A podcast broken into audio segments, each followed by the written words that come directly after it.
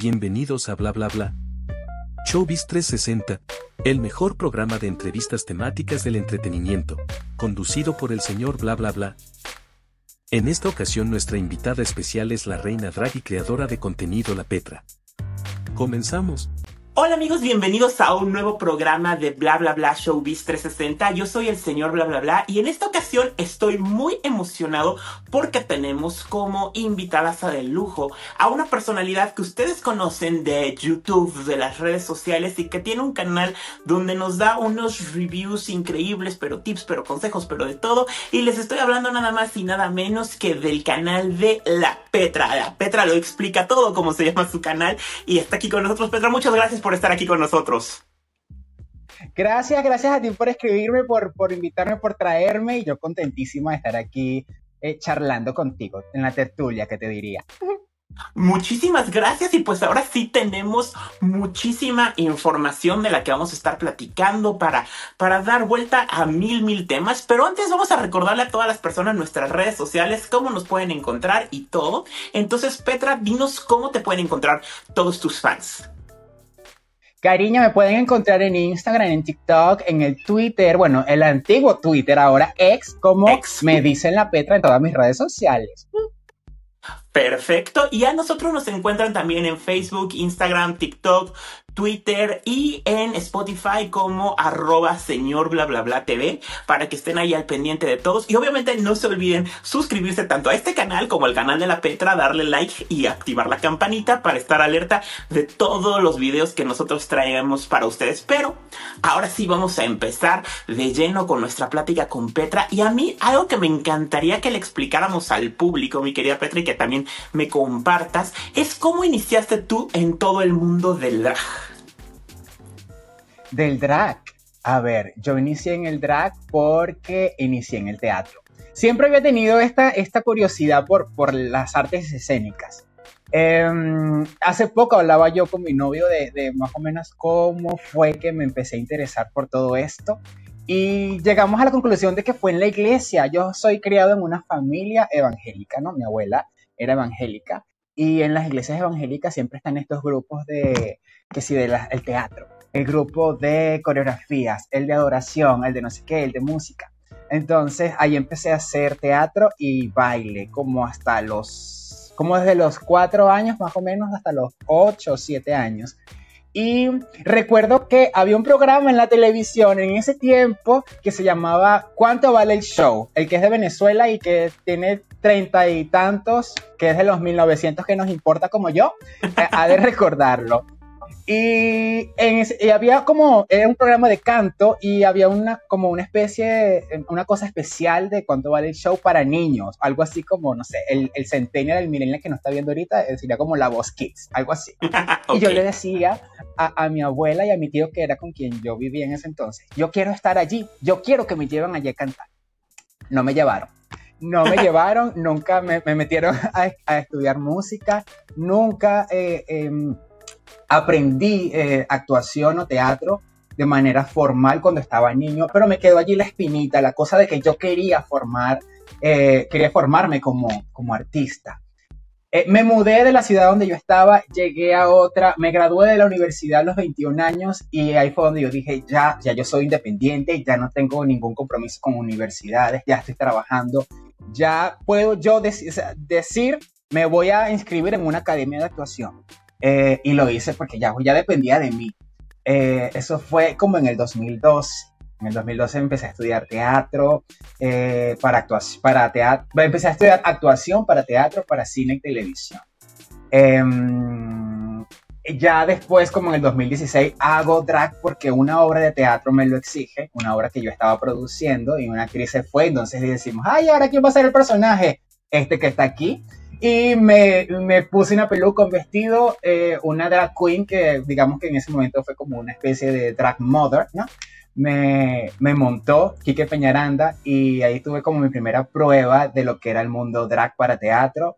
Eh, lo hice como por dos meses nada más. Un año después lo hice yo voluntariamente porque mi novio escribió una obra que casi que un personaje para mí, hecho para mí, y allí fue donde construía la Petra a partir de otro personaje, cuando termina la obra, yo este personaje digo, esto tiene potencial, esto me gusta, aparte que un director, maestro acá de, de la actuación y la dramaturgia en Venezuela me dijo, esto es lo tuyo, porque tú tienes como el descaro de la drag queen, tienes eh, esa esencia, esa, esa cosa, esa energía.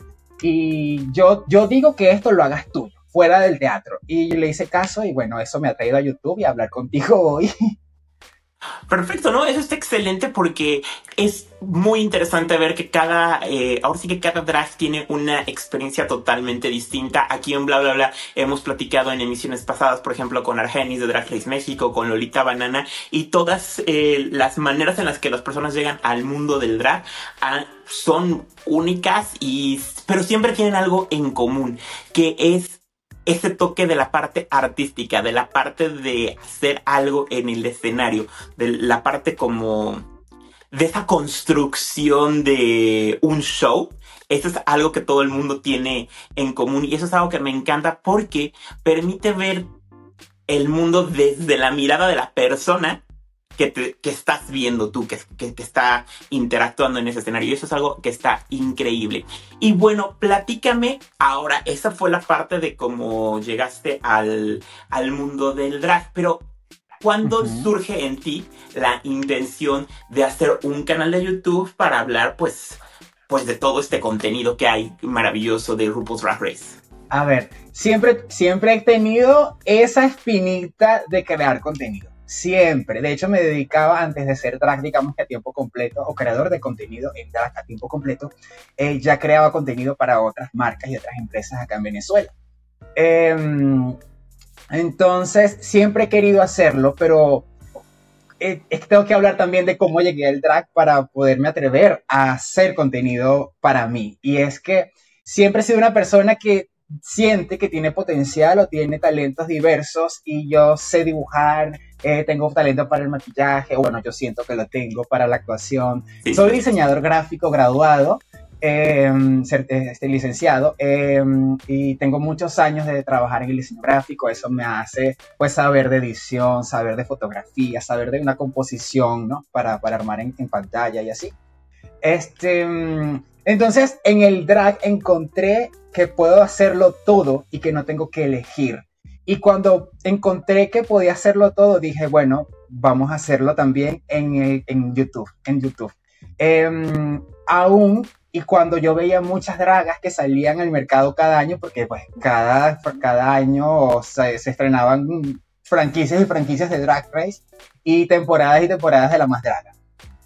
Y yo me preguntaba, ¿será que el mundo realmente necesita otra drag queen hablando de drag race en YouTube. Y fíjate, fue viendo a Nika Leclerc acá en YouTube que me decidí hacerlo porque, y sin ánimos de, de, de, de a ver, de, o sea, no es nada negativo lo que voy a decir, al contrario, es algo muy positivo. Yo veía a Nika que ella hacía contenido hasta con las uñas y que nada la detenía eh, por, por subir sus videos y que ella no necesariamente decía lo que las personas querían que ella dijera, sino era su personalidad, les gustara o no les gustara a las personas. Eh, con la iluminación que tuviese, con la cámara que tuviese, con el fondo que tuviese, había alguien que la quería escuchar. Y yo digo, bueno, si a ella la quieren escuchar, a mí también me pueden escuchar. O sea, entendí que puede haber como un espacio también para mí, para cualquier otro que quiera crear contenido. Y así me atreví, me atreví em, con un video, creo que era de Lady Gaga. Em, del 911. O sea, estaba yo viendo el video, supuestamente yo lo iba a analizar, pero ese video lo, archivé, lo escondí, no lo busqué, no lo busquen en mi canal porque no lo van a encontrar. Em, porque realmente pues no reacciono a nada, simplemente estoy yo así viendo el video. y bueno, ya me da vergüenza, está ya escondido, no sé si algún día lo iré a, a, mostrar de nuevo, a poner público. Ahorita no me siento preparado tienes que prestarnos un pedacito para ponerlo acá porque pues ya lo revelaste, entonces Fíjate, eso está muy interesante y ahora me gustaría que también nos explicaras porque al, al estar en un ambiente drag es muy distinto como se vive en un país que como se vive en el otro. Inclusive a pesar de que en países como España, México, Argentina, eh, Venezuela hablamos el mismo idioma, el tema de recepción, difusión, etcétera, de todo el, de todo el ambiente drag es muy distinto en cada uno de los, en cada uno de los países. Y para nosotros eh, es muy interesante el conocer cómo es la situación actual en tu país, debido a que sabemos lo tensa que es la situación política que existe en Venezuela ya desde hace muchos años. Comprendo. Pero la situación política aquí en Venezuela es extraña porque tiene momentos muy tensos, pero momentos en que ya nadie está pensando en la política, la verdad. No sé cómo nos perciben desde afuera, no sé si perciben que es como un ambiente así, tipo de guerra o algo así, que la gente anda angustiada 24/7. Este también tiene que ver un poco desde qué punto estás viviendo la realidad del país, ¿no? Hay gente que tiene mayor privilegio, hay gente que tiene menos privilegios, pero como también digo que como en todo país, este, hay todo tipo de clase social, ¿no? Este, mm, desde mi punto de vista, desde donde, desde donde yo vivo y como vivo, yo vivo en una ciudad que es una de las más importantes de Venezuela, pero no hay mucho movimiento drag. Eh, de hecho, me atrevería a decir que soy la única drag queen en mi ciudad. Y eso es bueno para mí, digamos, hablando comercialmente, porque cuando hay alguna pauta en la televisión regional, alguna cosa en radio, algún evento, llamen a la peta. Pero al mismo tiempo es como que nadie consume así mucho drag, en las discotecas o clubs. Acá no, no, no hay mucha cultura drag en el público. Entonces, a lo mejor lo que yo hago o como yo hago el drag en otros países se puede percibir de una manera muy cool, muy positiva, pero tal vez le puedes preguntar a alguien acá y dirá la peta no la da en la disco. Porque yo soy más de teatro, más de truco, más de armarme una historia, más de interpretación, más suéltame la balada, más comedia. Eh, acá se acostumbra a consumir en los clubs es el bailoteo, el, el split, y si no haces eso, entonces es como que... Mm, eh, por esto me abro paso eh, en, espacios donde yo mismo como que voy, toco la puerta y digo, buenas, tengo este proyecto. Y hago mi stand-up, hago mis obras de teatro, hago mm, mis noches como temáticas y así. Eh, me he dedicado como a conquistar espacios que, donde normalmente no se hace drag, donde no normalmente no es un espacio para la comunidad LGBTIQ y también se ha convertido como en una cruzada, ¿no? Un, una aventura y una cosa que quiero conquistar, conquistar espacios para nuestra comunidad y para nuestro arte. Eh, ya, o sea, desistí un poquito de, los, de, de las discotecas y los clubs eh, porque creo que el contexto en el que estaba no era el contexto para educar. Creo que debo educar afuera de lo mejor para que las personas cuando vayan a la disco ya sepan que es una drag o qué otra cosa pueden esperar de otra drag. Tanto de mí como de las que se vayan sumando en esta ciudad. Pero si hay ciudades como Valencia, donde hay una discoteca gigantesca, se llama Chill Out, y allá ahí sí tienen sus drag queens como su staff, eh, tienen su show temático todos los fines de semana, ensayan, tienen bailarines, tienen producción. Eh, y está muy chévere que allá fue se presentó Gala eh, hace poco. también está la escena de la capital, Caracas, em, donde sí hay muchísimo más dragas que, que, en Valencia tal vez, donde tienen acceso a otras cosas, a otras plataformas, donde las dragas las puedes ver en el club, pero las puedes ver también en la escena teatral donde podrías ver algunas rozando la televisión, como es el caso de la Chiqui Lawrence en uno de los programas em, más vistos a nivel nacional que es de chisme, se llama La Bomba. Eh, ella estuvo allí como dos años.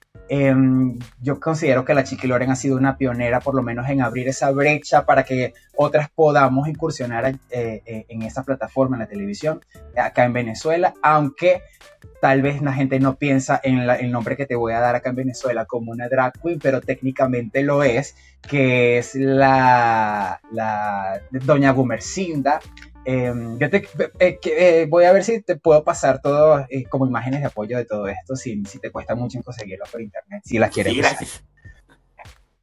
Va, que ha estado en televisión nacional en el programa más importante de Venezuela, que es Super Sábado Sensacional, el programa que tiene más años al aire acá en Venezuela y estuvo allí muchísimos años y es un personaje de una señora, y, pero es un hombre quien la interpreta. Por eso técnicamente es una drag queen, no sé si él se ve como una drag queen, o como una drag queen que conocemos que, que, hace shows, que representa a la comunidad LGBT más, porque él parte más del teatro, este Josué Gil se llama el actor. Pero para mí es un referente y es un ejemplo a seguir de que más allá de lo que representas como un todo, como una población LGBTIQ, es también qué tienes que decir tú como individuo y cuál es tu arte y qué es lo que puedes manifestar desde tu talento. Y me gusta que él haya abierto también esa puerta en televisión nacional y representarse así como un personaje de otro género y que la gente lo abrazara porque es muy, muy querido acá en Venezuela. De hecho, qué bueno que platicas de Gumercinda, porque hay algo muy importante que, eh, pues, trascendió barreras y de hecho fue la influencia, y esto lo voy a contar este, para todos los millennials centennials que tal vez no, no recuerden estas situaciones eh, en México, pero precisamente de lo que hicieron en Venezuela con el personaje eh, de Gumercinda fue que después en nuestro país Paco Stanley, eh, el presentador, que bueno, todos sabemos su, su, trágica historia, lo que ocurrió y todo eso, pero él fue uno de, los, de las primeras personas que empezó a hacer personajes en donde como hombre se disfrazaba de mujer y después también el comediante, periodista y presentador Víctor Trujillo con la Beba Galván. Pero ¿de dónde salió esa idea? Salió de Venezuela y que también, así como se copió aquí en México, también se llevó a Chile y a la Unión Americana con Don Francisco, que también tenía algunos personajes que eran, este, pues, eran personajes femeninos, pero interpretados por hombres. Y eso es, eso es algo que sí se le debe y que Venezuela es pionero, es el primer país de habla hispana en donde hicieron eso. Me encantó que hayas traído eso porque creo que eso es parte de la cultura.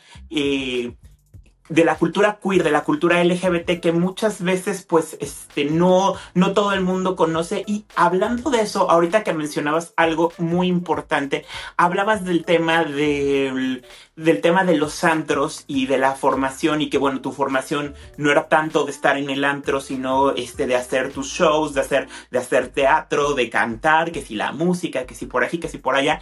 Fíjate que ese es un tema eh, en el que nosotros en el canal de bla bla bla hemos tenido incluso pláticas y charlas con, con, los fanáticos de Drag Race y de La Más Draga, porque en México ocurrió algo muy particular y tiene nombre y apellido, es Regina Boche. Cuando se anuncia que Regina Boche iba a estar primero en Queen of the Universe, ni siquiera hablemos de Drag Race México, en Queen of the Universe, el primer ataque que llegó fue pues por parte de de cierto fandom, de cierta área del fandom del reality show de la más draga, porque decían que realmente eh, lo catalogaban como pues él es realmente un actor o un cantante que como no la hizo como actor o como cantante, según ellos no la hizo, pero hizo miles de cosas antes de hacer drag también, pero lo veían como una... Sí, exactamente, pero lo, lo catalogaban como un actor con peluca y decían que eso no era drag, lo cual en el canal nosotros hemos querido hacer cuestión a la gente que existen diferentes eh, maneras en las que las personas llegan al drag. Hay personas que llegan precisamente por las artes escénicas como Regina, eh, hay personas que sí llegarán de la escena del club, del ball, personas que llegarán también por el, el área de la moda, pero son diferentes áreas. Y ahorita que tocaste ese punto, creo que ese es una de las situaciones en las que muchas veces la cultura del drag a veces está solamente como encasillada a que salen o de los clubs o de los reality shows, pero no ven todo ese abanico. Por eso ahorita que trajiste también el tema de Gumercine y todo eso, dije, eh, perfecto, porque estamos ejemplificando que todo el aspecto de la cultura drag viene de, de diferentes lados, de diferentes fuentes de inspiración y también para diferentes públicos. Sí, es cierto, concuerdo contigo. Y, es que el drag, claro, hoy la gente lo conoce más por, por cómo, se cómo se manifiesta en la vida nocturna de, nuestra población LGBTIQ. Pero el drag tiene, ha sido como temático, ¿no? Como todo, se ha estacionado en diferentes plataformas a lo, a lo largo de la historia. Y Regina Boche es un es un ejemplo de ello, de que por ser, de, por ser actor o por, por, por, iniciar en el teatro, no quiere decir que no pueda ser una muy buena drag queen o una muy buena representante de, de la comunidad en general. Exactamente. Ciertamente el drag sí puede carecer, el, el drag, perdón, ciertamente el drag y um, un actor con peluca, yo creo que sí podrían diferenciarse eh, en que el drag es, eh, tiene una esencia muy política, ¿no? A lo mejor un actor eh, uh, se compromete con un personaje, pero no con la esencia o con el principio de lo que trae el drag como, como, como manifestación, ¿no? Como protesta, como, como este hecho político. Y tal vez allí yo puedo considerar, bueno, sí es cierto, pero cariña, tú ves a Regina Boche y creo que no es el caso que yo te digo. Igual, el drag si nos pone a, a, a como a rastrear la, eh, al drag en la historia de, de, de, la humanidad que te dijera, sabemos que el drag viene del teatro, nace en, en, en, la actuación, nace en el teatro, desde la antigua Grecia, desde el teatro kabuki, desde, mm, no sé, más acá, eh, Shakespeare. desde Shakespeare, exacto. Eh, el drag no es lo que tú conoces desde el ballroom, el drag no es lo que tú conoces desde RuPaul Drag Race, no es lo que tú conoces nada más cuando se abren un split en, la, en las discotecas, en los clubs, en los antros. El drag está presente en todo y creo que hoy se está manifestando en muchísimas otras plataformas de maneras que antes no lo hubiésemos visto, como en el mundo de la moda, con Aquaria, con Miss Fame, con la Grandem eh, en el mundo de la música con Pablo Elvitar, eh, con Regina Boche, eh, en este caso en el teatro, de, o sea, dentro de la industria del teatro, y no como una manera eh, underground, sino, o sea, con todas las letras teatro, o sea, teatro grande, Amazing. con grandes elencos, con grandes producciones, exacto. Entonces, ¿Sí? no creo que sea menos válida ninguna drag queen porque no vaya a la discoteca, ni lo contrario, o que sea menos válida una que esté en un antro o en una discoteca. Simplemente se atiende, digámoslo así, estamos atendiendo públicos diferentes desde nuestro drag. Eh, también veo que hay drag queens como yo que son pues dragas creadoras de contenido y eso no me hace menos válida que la que va a la discoteca. ¿Va? Exactamente. Si me entiendes eso. Exactamente, no, y eso es totalmente cierto, porque como dijiste, y esa es una frase que yo creo que me encantaría que, que todos los fans de, de todas las drags, de todas las plataformas existentes, Drag Race, La Más Draga, Drag Latina, de todas, entendieran eso. Hay público y hay escenarios para diferentes y todo tipo de gustos. Creo que esa es la sí. parte, la parte más. Y los que vendrán. Sí, exactamente, lo que falte por, lo que falte por descubrir. Bueno, incluso tenemos hasta drags como Lolita Banana que se abrió camino en una industria que pues realmente pocas drags habían experimentado, los videojuegos. El hecho de tener cuatro canciones en la plataforma de Just Dance, pues no cualquiera, ¿no? Es algo, es algo increíble. Sí, sí. Y algo que estábamos, que, que, va intrínseco a esto que estamos hablando es el tema del fandom, el tema de los fans que, que, son muy apasionados y me encanta que por las drags que ellos defienden, bueno, las defienden a capa y espada y eso es, incre y eso es sí, increíble. Apasionadísimos. Pero también, pero también existe exactamente por esa pasión a veces se cruzan ciertas líneas que van desde cruzar la línea del respeto, pero también va a la línea del ataque y al tema de la cultura de cancelación, que es todo un fenómeno que ocurre diferente en diferentes países, o sea, no es lo mismo la cancelación en los Estados Unidos que la cancelación en México, que la cancelación en España, o sea, se maneja de diferentes maneras, sin embargo, el nivel de toxicidad de fans del llamémoslo circuito drag para, para englobar a todas okay. las a, o el universo drag para en, envolver a todas Ajá. las plataformas es a veces demasiado fuerte, a veces sí llegan a situaciones en las que hemos visto de drags que incluso se retiran de redes sociales y algunas incluso dejan el drag por la reacción que tienen.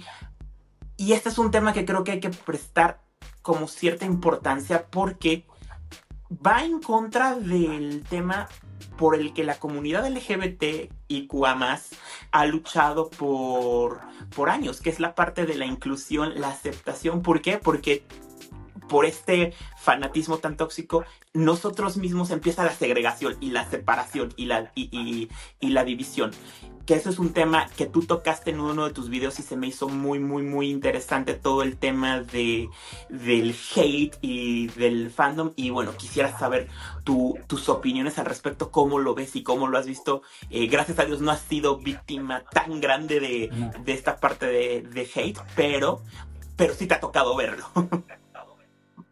Sí, personalmente eh, no he sido víctima así de un hate fuerte. Eh, un que otro comentario aquí, aquí allá. puede ser se deba a que mi comunidad está como creciendo, aún no es tan grande. Eh, cruzando los dedos, haciendo changuito, como dicen ustedes, de que, bueno, cada vez sea mayor y que, y, que pueda yo compartir mis ideas y mi, y mi arte con más personas todos los días, no, un poquito más, un poquito más, que se vayan sumando a mi comunidad. Em, pero hay algo que, me pasa con el hate, a mí personalmente, en el video que subí, que, vayan a mi canal y lo ven, se llama, bueno, la verdad, la verdad, cada vez le cambio el nombre, no sé cómo se llama hoy, pero vaya a verlo, dice hate atrás, le cambio el nombre porque YouTube me dice, Sí, ay, gracias. Sí, porque YouTube me dice, este video este, no lo está viendo mucha gente, puedes cambiarle el nombre, puedes ponerle otra miniatura, a ver qué pasa. Y yo, bueno, vamos a intentarlo. Porque es un video que tiene, eso, tiene unas, digamos que tiene mi voz. No estoy hablando de Drag Race, no estoy hablando de la más draga, no estoy hablando de otro, estoy hablando de mí, de lo que yo siento, de lo que yo pienso. Entonces, quiero que más personas como que lo puedan escuchar y puedan pensar qué estoy haciendo realmente tanto como creador de contenido, como drag queen, como, como figura pública dentro de la comunidad LGBTIQ y como consumidor de, nuestros artes y de nuestras disciplinas. El hate e, es complejo. Eh, en este video explico bastante de lo que investigué sobre el hate, sobre lo que provocan las personas, sobre el por qué atacan, el, por qué se creen tan valientes detrás de de pantallas, no de solo escribir. Em, personalmente, la cultura de la cancelación, yo no creo en la cultura de la cancelación, para nada. Para mí la cultura de la cancelación es acoso. Cuando yo veo que a una figura pública o alguien hace algo que no va con mí, con mis valores, con, mi, con lo que yo creo, con mis paradigmas, qué sé yo, simplemente dejo de consumirla y punto. Si es necesario no sé, por alguna razón, yo que digo que ahora me apunto como a ser tipo figura pública aquí por ser creador de contenido, si tengo que decir algo o, exponer mi punto de vista, lo hago con el mayor respeto posible, como pasó con esta chica hace poco de la más draga Aries. Em, yo no quise, muchas personas me decían, ¿por qué no hablas de Aries en tu canal? Me decían por privado, en DMs y mis amigos también, aprovecha y habla, di tu punto de vista, porque yo decía, no, no quiero hablar de esto porque mi canal este, mm, trata de como de chismes o de cuentos, de historias que pasaron, ¿no? Y yo no quiero tomar este hecho tan delicado como un chisme para monetizar o para ganar vistas o para que mi comunidad crezca. Si es necesario yo decir algo, iré, qué sé yo, a un estado de Instagram y diré, eh, me siento mal por esto, no me parece esto, o pensemos en tal cosa o iré a, ex y lo diré, pero mm, no quiero monetizar con el dolor de nadie, es lo que no quise hacer. Em, por esto, porque no creo en la cultura de la cancelación, no creo en sumar más hate para, para, para Aries, no creía en, en, revictimizar al chico por X cosas que le estaban diciendo, que, lo que le dejaban de decir. Entonces, el hate es complejo. Eh, como no me gusta recibirlo, tampoco me gusta darlo ni servir como de un, como, como generar opinión acerca del hate de los demás tampoco porque siento que le da más fuerza. Y bueno, eso, es lo que, lo que siento yo. No sé qué, qué, qué, qué pensarás tú. Y en eso tienes toda la razón porque esa parte es súper importante, lo que acabas de mencionar. Si tú no le das cabida a eso, ahí rompes ese ciclo, eh, porque lamentablemente el hate es un ciclo infinito, que si no le pones un pare aquí, continuaría. Y como tú dices, a veces hay temas que sí son parte relación, o sea, en parte sí se relacionan, como por ejemplo, caso en particular de Aries, que también es un tema que nosotros en bla bla bla no tocamos tampoco. Eh, no lo tocamos por diferentes razones. Existe una gran diferencia entre lo que es, lo que hacen como artistas y otra cosa a lo que pueda ocurrir fuera de la vida o del, o, del mundo artístico, de lo que, de, lo que ellos presentan. Que en periodismo eh, se, está clasificado, existe una gran diferencia entre periodismo de espectáculos y periodismo rosa. Esta parte recaería en el periodismo rosa. En bla bla bla nosotros no hacemos esta parte. Sin embargo, sí lo he visto, eh, los fans es lo que más vende, lo que más les llama la atención. Pero como tú mencionas algo muy cierto, monetizar con, monetizar con algo así, pues prácticamente si no te gustaría que te trataran de esa manera, pues tampoco lo hagas. Entonces, eso es como una, como una de las cuestiones que por eso es súper importante parar ese tipo de cuestiones, porque además es meternos en situaciones que no son del todo nuestro conocimiento, que no son del todo tenemos toda la información, que pueden perjudicar a otras personas y que también, pues en su momento tendrán situaciones, consecuencias o resultados en ámbitos legales que tampoco nos corresponden a nosotros como creadores de contenido, como responsables, porque esa es otra parte de la responsabilidad de estar detrás de una, bueno, enfrente de una cámara, hablando, dando nuestras opiniones. Eso es una cosa. Y otra cosa que tú dijiste y ahorita que es muy cierta es el odio muchas veces se esconde a través de una pantalla y hay mucha gente que escribe comentarios que si los lees, bueno, te quedas impresionado. ¿Pero por qué? Porque se sienten seguros de que están tras una pantalla. Te apuesto que si esas personas realmente estuvieran frente a frente, no se atreven a decir el 1% de lo que están escribiendo. Sí, sí, sí. Esta es una... Sí, te quería comentar.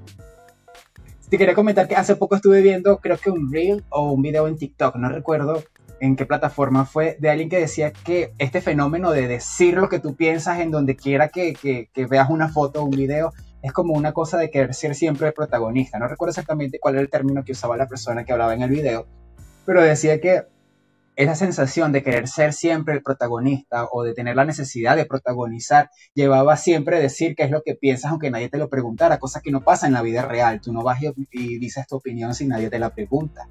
Eh, por ejemplo, decía, veían un video de, cómo hacer un pastel de chocolate. Y abajo, ay, qué horrible el pastel de chocolate. Pero si no te gusta el pastel de chocolate, simplemente, cariña, dale swipe, ve otra. Cuando haya una receta de pastel de fresa, ay, dirás, qué rico, o ay, qué chévere, le darás like o lo compartirás. Pero qué necesidad había de decir, no me gusta el pastel de chocolate. O sea, ¿para qué? ¿Qué necesidad hay? Y ahorita me estamos hablando de un pastel de chocolate, pero cuando es una persona, eh, ese comentario puede herir, puede ser muy, muy, muy feo para la vida de, esa persona y no sabes qué puedes provocar.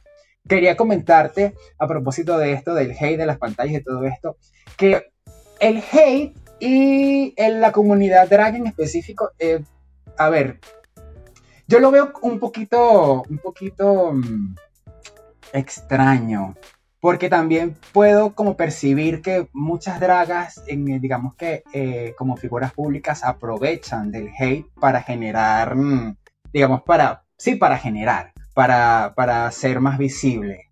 Em, no es el caso de todas, pero sí, sí, generan, generan rumores o generan peleas de que me voy a pelear con aquella, entonces obviamente saben cómo es el fandom. Si tú te, si yo agarré ahorita me peleo con Aries, hablando, o hubiese sacado ese video hablando cosas, pestes de Aries o lo que sea, te aseguro que hubiese salido en el canal de John Elio diciendo, la Petra que este, dice esto de Aries. ¿Sí me entiendes? Entonces, es un poquito recíproco, no podemos ir a decir, ay no, el fandom es muy tóxico, pero como drag voy y, genero para que la gente odie. Mm, es, como hipócrita también. Eh, hace poco en el grupo, Sí, sí, hace poco en el grupo de comunidad en, en Telegram, ahí estamos más de 7000 personas y siempre conversamos todos los días. Vayan, búsquenos en Telegram. Em, comentaba yo algo de lo que sentía justamente del hate y alguien me decía, sí, Petra, pero es que, ¿cómo se hace si las drag queens hoy no tienen credibilidad? Y yo, sí, es cierto. Nuestra credibilidad como drag queen, o sea, hoy podemos decir cualquier cosa y mañana pareciera que otra drag que dijo esto hace lo contrario y es como, ah, no pasa nada y entonces ya nadie nos cree. Y, lo viví cuando, cuando expuse lo que pensaba de la más draga. Y, la gente me decía, bueno, ya, sí, vamos, ya pasó, pues sí, se portaron mal los productores, haz la reseña. Y yo, no, porque no, no me parece, no está bien y no puedo yo ir a decir o hacer algo que dije que no iba a hacer. No, no es consono, no está bien. Eh, y yo necesito que mi comunidad me crea, o sea, necesito que, tener credibilidad, necesito que la gente sepa y diga, yo sé quién es la Petra y la Petra no haría eso y que de verdad sepan que yo no lo voy a hacer. Si, si me doy a entender con esto. Entonces, está, está chimbo, está chimbo que, que, no, primero está chimbo que no tengamos credibilidad como, como, como artistas. Segundo, está chimbo que usamos el hate cuando nos conviene, pero cuando nos lastima, eh, lo denunciamos. Entonces hay que tener, mm, hay, hay, que, hay que aprender a ser, mm, a no tener como esa doble, esa doble moral, esa doble cara. Es, es, correcto, porque entonces ahí es donde se pierde la congruencia, ahí es donde se pierde eh, el cómo hacen las cosas e incluso pues llegan a quedar a veces expuestas esas situaciones. Digo, hay drags de RuPaul's Drag Race que hemos visto como por ejemplo a Silky Nutmeg Ganache, es una de las reinas a las que más le ha afectado esa situación de no ser congruente con lo que dice versus con lo que hace pero cuando tiene que, pero cuando ella es la víctima porque ella recibió el, el ataque, entonces ahí sí ya todo el mundo entonces está mal y, y les ha costado también un poco el hecho, eh, fíjate que algo que me he dado cuenta es que el público en Estados Unidos ya ha empezado a detectar un poco ese tipo de, de situaciones y ya ha empezado también a castigar de cierta manera. no, no quisiera utilizar la palabra castigar, pero sí ha tenido una repercusión sobre las drags que no son congruentes con lo que dicen versus, versus con lo que hacen. Es precisamente por ello que, por ejemplo, Silky ha denunciado muchas veces pues que se está quedando sin espacios para presentarse, sin eventos y todo eso, porque pues sí, si el público no ve congruencia, deja de consumir, que eso también es algo muy importante y que creo que todas las personas que se dedican a cualquier cuestión del entretenimiento, no solamente el drag, sino cantantes, músicos, actores, escritores, pues se deben al público. O sea, el público es el que te pone en donde estás, el público es el que te consume y si pierdes ese público, pues es el que te deja de consumir y es donde pues, te cierran ese tipo de oportunidades que a veces sí se, sí se les olvida. Yo no sé si es porque a veces también de repente la fama llega a marear, que eso es una realidad. La fama llega a marear a muchísimas personas y por eso es que... En cualquier industria. En cualquiera, en cualquiera. Eso sí, ni siquiera ya solamente el entretenimiento en general, en cualquier industria puede ocurrir. Y siento que esa parte también es muy, muy, muy compleja. Todos estos aristas, por eso me gusta que los estamos platicando, que los estamos desmenuzando, porque también sirve para entender cómo va toda esta parte del comportamiento. Mi querida Petra, ahora vamos a pasar a otra sección de este, de este programa en donde vamos y la vamos a estrenar contigo porque precisamente, sí, vamos a estrenar esta sección contigo porque precisamente te vamos a preguntar, te voy a decir varios nombres de diferentes drag queens y tú me tienes que decir lo primero que venga a tu mente, ¿ok? Ay, espero conocerlas. ya, primero quiero pedir una disculpa si este señor dice el nombre de una drag que no conozco. No me estoy haciendo la que, ay, no la topo. No, de verdad, sinceramente, tal vez no la conozca. Ahora sí. No te, mandaremos después sus biografías para aprender. ok, sí, un educar, que diría Nika. Vale. No, yo creo que sí conoces a todas las reinas que te vamos este, a mencionar en este momento, pero vamos a empezar. Yo tengo acá mi, porque las tengo anotadas, obviamente. Entonces vamos a empezar. Eh, la primera reina creo que está muy fácil para iniciar, Jinx Monsoon. Jinx Monsoon, ay madre, amo. Mi draga favorita. Cristian Peralta. Ay, una maestra de, la palabra y del escenario. Pitita.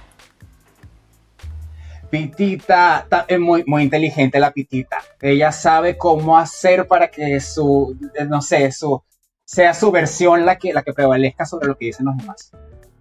Priyanka.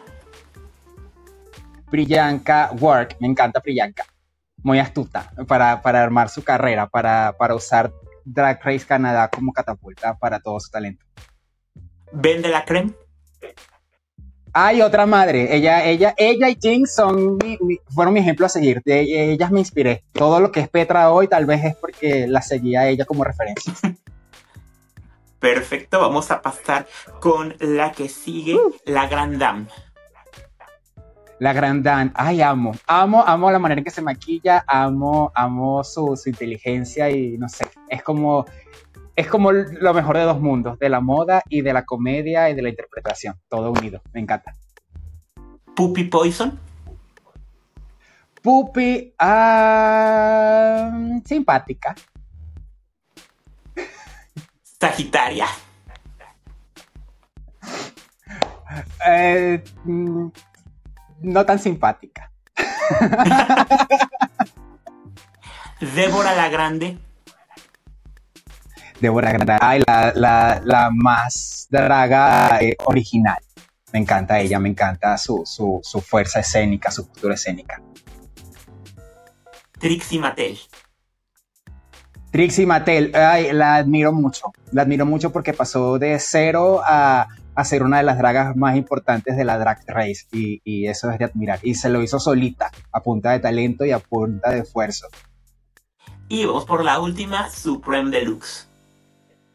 Supreme, wow. Supreme es. Ay, ¿qué te puedo decir? Wow. Creo que wow es wow. Eh, la admiro porque también viene del teatro, viene del canto y, es una draga que, que mírala donde está, que de repente salió de la nada, pero con todo ese talento y con un background que, que, trae, que la ha hecho ser una de las mejores juezas de todas las franquicias de Drag Race. Exactamente, coincido totalmente contigo. Bueno, ahorita ya estrenamos esta sección en bla bla bla Showbiz 360 y fíjate que me gustaría platicar contigo también hacia dónde vas tú, o sea, qué es lo que viene para la Petra en un futuro cercano, a mediano y a largo plazo. ¿Cómo te ves tú? Yo me veo visitándote por allá en Canadá. Perfecto, bienvenida. No, mira, la verdad es que me he hecho esa pregunta varias veces y cada vez que me la hago pareciera que tuviese respuestas diferentes de mí. Pero lo que sí te puedo decir es que este año yo estoy como abierta a lo que el universo me quiera dar y, no sé si decir a lo que me quiera quitar porque no quiero que me quite nada. Por lo menos cosas que no me sirvan tal vez, pero esa estoy, estoy fluyendo, estoy fluyendo. Porque el año pasado sí tenía yo muchas como mucha presión que me estaba como poniendo yo misma sobre qué quería hacer, a dónde quería ir. Eh, teníamos mi novio y yo un plan de, de, mudarnos tal vez para el 2025, pero ya no estoy muy seguro si quiero irme al lugar donde le dije que, que, que nos fuéramos. Entonces, estoy fluyendo porque mm, de por, por, un momento me sentí como menospreciada por, por esto de ser una draga que crea contenido. En este momento yo, me estoy dedicando 24/7, tiempo completo a crear contenido para YouTube. Em, esto me ha alejado un poquito a los escenarios, esto me ha alejado al, al, antro que te dijera. Em, entonces me he sentido menospreciada por ser una reina de redes sociales. Pero también veo oportunidad ser, en ser una reina de redes sociales y creo que voy a estar explotando esto al máximo. Que te dijera yo que me veo como una Mr. Beast en drag. Perfecto, cuando regales tu primer millón de dólares me apunto a, los concursos que vais a hacer como el Mr. Beast. Te llamo, no sé, regalo un millón de dólares en Canadá y ahí vas a estar. Perfecto, yo ahí voy a estar, no te. Pero mira, forma ahí en primera fila. No, por eso está increíble. Eso está increíble porque eso es muy importante y lo que acabas de mencionar es cierto. También estar 24/7 dedicada a la creación de contenido una cosa es lo que las personas ven, el video ya publicado, la foto ya posteada en Instagram, las horas de trabajo que lleva atrás de eso, y no solamente tuyas, sino de todas las personas que te acompañan o que te ayudan para hacerlo, bueno, es, es impresionante. O sea, es que si lo vieras, este, a veces incluso hasta si lo quisieras ver en tema de nómina versus lo que se monetiza, a veces, a veces sí es amor al arte. ¿Estamos de acuerdo? Sí, sí, completamente. Y bueno, en mi caso, en mi caso no, no, no cuento con, con, con un equipo de personas que me ayuden. Mi novio eh, es el que, digamos que utilizo para que me eche la manito a veces cuando ya estoy como en drag, que yo digo que cuando yo estoy en drag estoy como en modo inservible porque a lo mejor los guantes no me permiten usar el teléfono o cuando tengo uñas no puedo, no soy tan, tan diestro agarrando cosillas. Eh, entonces él es el que, el que se pone aquí en la cámara para yo enfocar, pero de resto sigue siendo, mi contenido sigue siendo como, eh, como dice Rosie McMichael, un one-man show. Creo que es así, ¿verdad?